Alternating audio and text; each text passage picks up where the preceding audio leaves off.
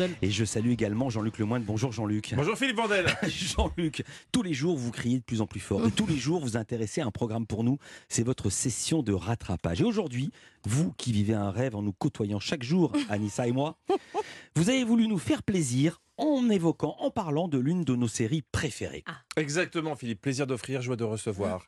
Et puis je suis obligé car les mystères de l'amour, il s'agit Ah. des- des mystères de l'amour.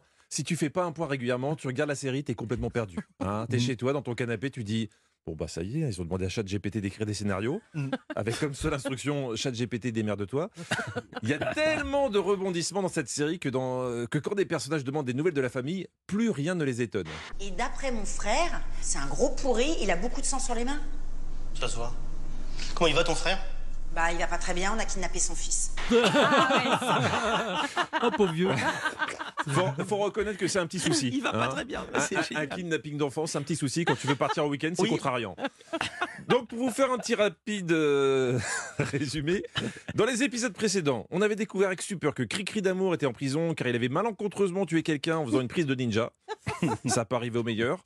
Qu'après, il était sorti, mais c'est Hélène qui avait été en tôle à son tour car elle avait été malencontreusement euh, impliquée dans un trafic de drogue. Ce qui avait fait dire à José C'est c'est pas possible, Christian. D'abord, maintenant, Hélène, on va- on va tous finir au Youf. Eh ben, d'après vous, qu'est-ce qui s'est passé José Oui. Oyouf.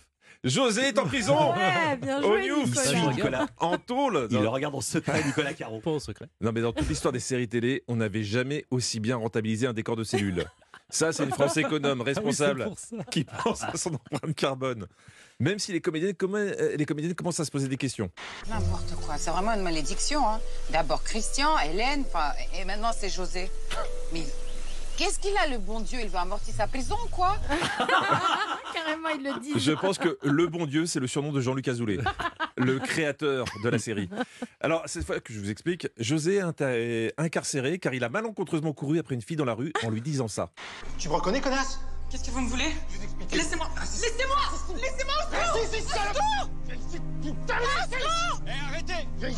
Police, arrêtez, je vous dis Bon, c'est pas bien ce qu'a dit José, Ah ouais, non, mais, pas il a quand même pas de bol. hein. il courait après la fille. Un flic en civil courait comme par hasard dans l'autre sens. Il s'est fait arrêter en moins de 5 secondes. Après, certains osent prétendre que notre police n'est pas efficace. On rigole, mais José risque quand même 15 ans de prison. Ah Oui, oui. parce que tuer quelqu'un ou faire du trafic de cocaïne, tu peux t'en sortir avec une peine d'emprisonnement de un ou deux épisodes. Par contre, si tu traites quelqu'un de connasse, c'est 15 ans. Ce qui rend José très pessimiste. T'es accusé d'agression par une femme et ça c'est grave. Hein Il y a de fortes chances pour que tu passes de longues années en tôle. Qu'est-ce que tu racontes? Combien? 15 ans. C'est la loi. Ça, ça va pas ou quoi? Dans 15 ans, je serai mort Oh, les arguments. Oui, l'espérance de vie dans les mystères de l'amour, c'est 65 ans. Je vous ai dit, c'est un monde à part cette série. Parce que dès qu'on parle d'âge, faut pas être trop regardant. Mais il a quel âge?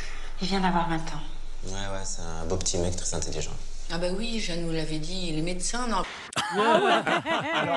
Même s'il est doué 20 ans pour être médecin, c'est jeune. hein. ou, ou alors il est devenu médecin en regardant des tutos sur YouTube. Autre exemple avec le personnage de Camille, joué par un comédien qui doit avoir euh, maxi 25-26 ans et qui fantasme sur la chanteuse interprétée par Elsa Esnou. Je suis heureuse. Il y a des gens qui m'ont dit qu'ils allaient venir exprès de Belgique pour me voir. En même temps, t'es une star, hein.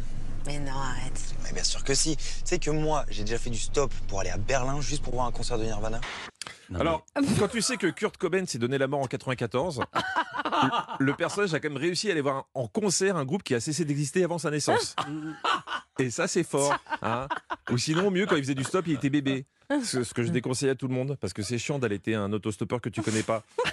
Bon, alors, je vous rassure, parce que je, je vous sens bien tendu dans ce studio. Je pense que ça va bien se finir pour José et Ah. que ses copains vont retrouver les filles responsables de l'incarcération. Car oui, évidemment, c'est une machination. Eh ben, Les filles qui se sont foutues de la gueule de José, eh ben c'est les filles qui travaillent pour Sergei. En fait, elles s'appellent euh, Micheline, euh, Ginette, je ne sais pas quoi, mais elles se font appeler euh, Clara et Morgane. Oui, on sent que le choix des noms donnés aux personnages est fait avec beaucoup de subtilité. hein. Quand des femmes peu recommandables tendent un piège à José, elles s'appellent Clara et Morgane. Ce qui simplifie le boulot des comédiens. Des dialogues faciles à retenir. À part un. Lui, tu sens que c'est pas le chouchou. Donc on lui donne que les mots imprononçables. J'ai reçu les résultats d'analyse de Fanny et Christian. Et pour Fanny, tout va bien. Mais pour Christian, euh, il souffre euh, d'oligo-asténotératospermie. Ça veut dire quoi? c'est compliqué. Alors, contrairement à ce que vous pensez, une oligo-asténotératospermie, ça existe. En gros, c'est quand vos spermatozoïdes ont autant d'énergie que vous un lendemain de cuite, euh, Philippe. Hein? Dans les prochains épisodes, je sens que ce sont les décors de l'hôpital qui vont être amortis. Vivement la suite Merci beaucoup Jean-Luc Lemoyne. Je vous dis à demain. Mais avant demain, on vous retrouve dans Historiquement Vôtre de 16h à 18h avec Stéphane Bern sur Europe 1.